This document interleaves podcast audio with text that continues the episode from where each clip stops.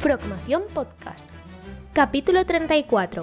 El sistema educativo actual está obsoleto.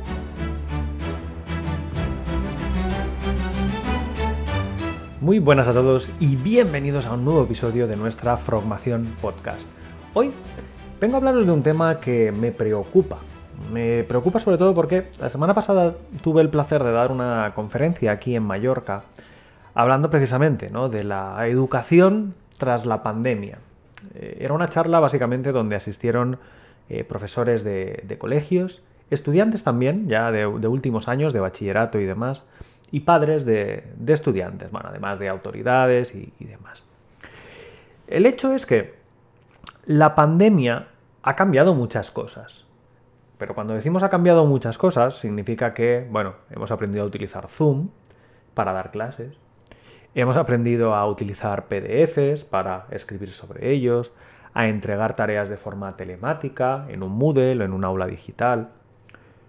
Pero seguimos enseñando lo mismo que enseñábamos antes de la pandemia. Es decir, ha cambiado el medio, el soporte, pero no ha cambiado el contenido.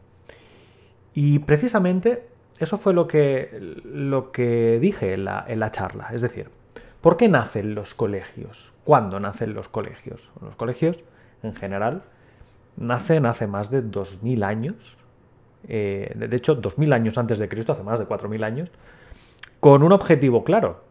Esa escritura cuneiforme que, se hacía en tablillas de, barro, con, huesos o, con, con piedras o con lo que fuera, tenía que enseñarse para que el resto lo pudieran leer y entender.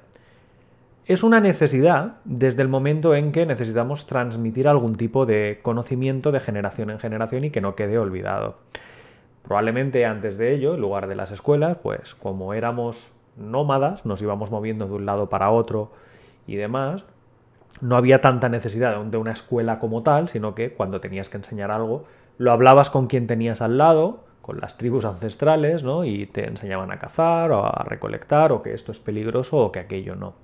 Pero desde el momento en que necesitamos transmitir conocimiento, nacen las escuelas.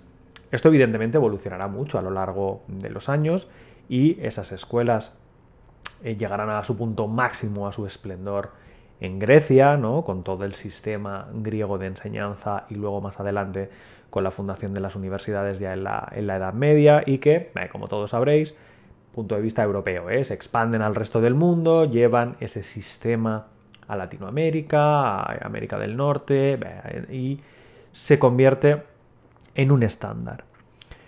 El objetivo sigue siendo el mismo, transmisión del conocimiento.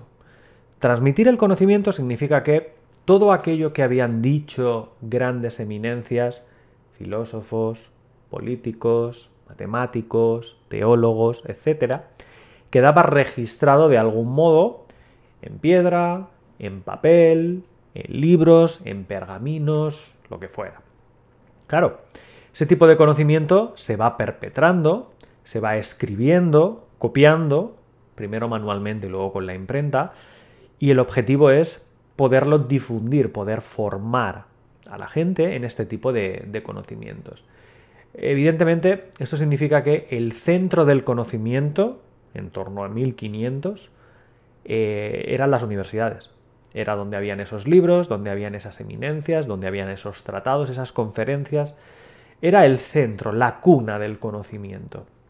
Y esto siguió así hasta la era industrial y la era actual, donde el objetivo era tener unos conocimientos más generales o más específicos, cultura general, por ejemplo, o específicos de una modalidad o una materia concreta, por ejemplo, si eres un médico, por dónde pasa la arteria aorta porque a la hora de hacer una incisión en canal no mates a, quien estás operando, ¿no? Pero en definitiva es la fuente del, del conocimiento.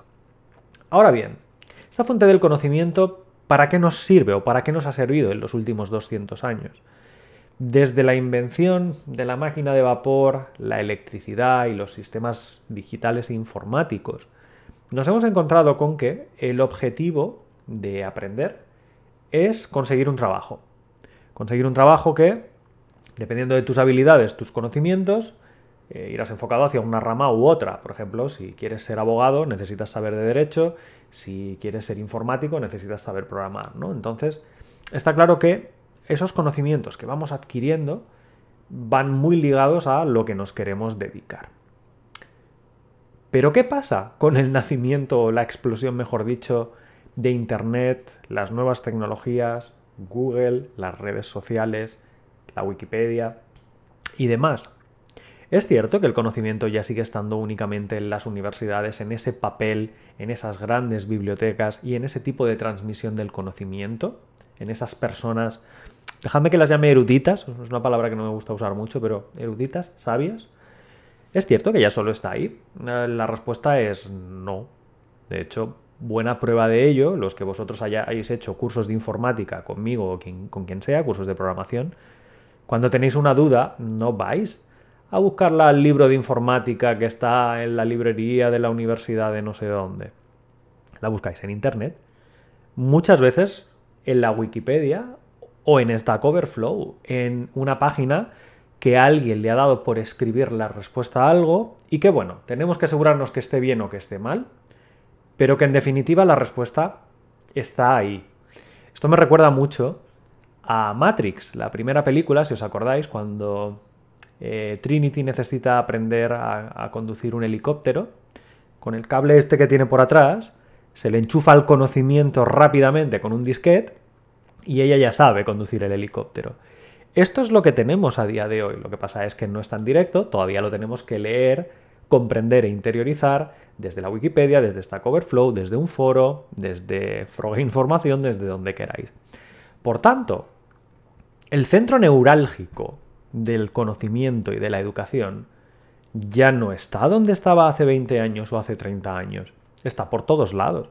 Vosotros sois expertos en alguna materia. Tenéis un tipo de conocimiento que tiene valor desde el, desde el momento en que lo enseñáis. Y si no pensad que el conocimiento que tenía yo hace 8 años, antes de empezar siquiera mi primer curso online, lo tenía yo, lo sabía yo y poco más lo empiezo a transmitir, a comunicar, a dar a conocer desde el momento en que grabo mi primer curso o el segundo o fundo una plataforma y, y doy ese conocimiento a través de Internet. Entonces, claro, si el conocimiento no está en las universidades, no está en los colegios, no está en los maestros sabios y profesores, ¿qué puñetas estamos haciendo a día de hoy? Seguimos valorando ese título universitario, seguimos valorando el ir al colegio, el aprender a leer y a escribir. Ojo, no estoy diciendo que lo que conocemos hasta el momento tenga que desaparecer, pero sí que igual se tiene que adaptar. Sí que igual esas clases a través de Zoom no tienen que servir para proyectar un PowerPoint como harías en el aula, o no tienen que servir para proyectar una pizarra igual que harías si estuvieras en un aula. Igual tienen que servir para que los estudiantes se vean un vídeo de YouTube en clase, en casa, se formen y luego se discuta en un foro a través de Zoom, lo que se llama un concepto de flipped classroom, clase invertida. O igual seguir enseñando el teorema de Pitágoras como se enseña a día de hoy, suma de los cuadrados de los catetos igual al cuadrado de la hipotenusa.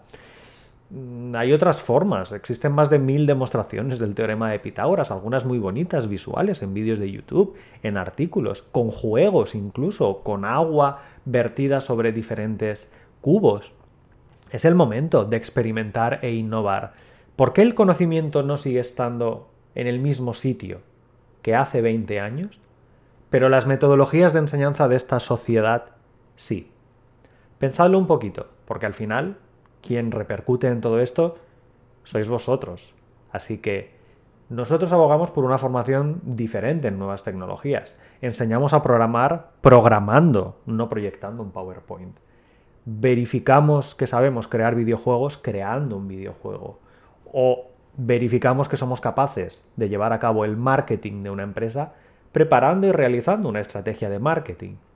Está claro que todavía algunas carreras sí que van a necesitar de alguien que avale, que verifique, que certifique ese tipo de conocimientos, como por ejemplo en medicina, si no, acabaréis siendo como el médico de, los Simpson, ¿no? Que opera de aquella forma y no se sabe muy bien si es, si es médico o no, ¿no? Entonces, Sí que es verdad que algunas todavía necesitarán de ese tipo de conocimiento, que sigue siendo un conocimiento neurálgico o que sí que hay que pasar por una universidad para obtener ese título de doctor, de médico, de enfermero, psicólogo, eh, en derecho, etc.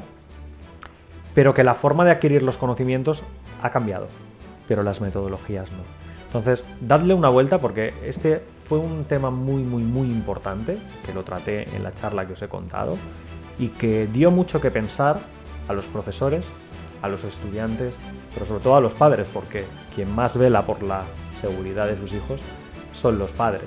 Y el tipo de formación online, no presencial, diversificada, con acceso a conocimientos en todo Internet y con algún tipo de certificación blockchain como la que nosotros ofrecemos en ProGame, la verdad es que no, no os voy a decir que sea la panacea y que sea la decisión correcta, pero sí que por lo menos apuesta por el futuro, apuesta por una integridad y apuesta por hacia dónde se está dirigiendo el futuro de la educación y la tecnología en estos últimos años. Si te gusta Frogmación Podcast, síguenos en redes sociales, a través de Facebook, Twitter, Instagram o nuestro canal de YouTube. Y consulta todos nuestros cursos o suscríbete a nuestra newsletter en la web progamesformacion.com.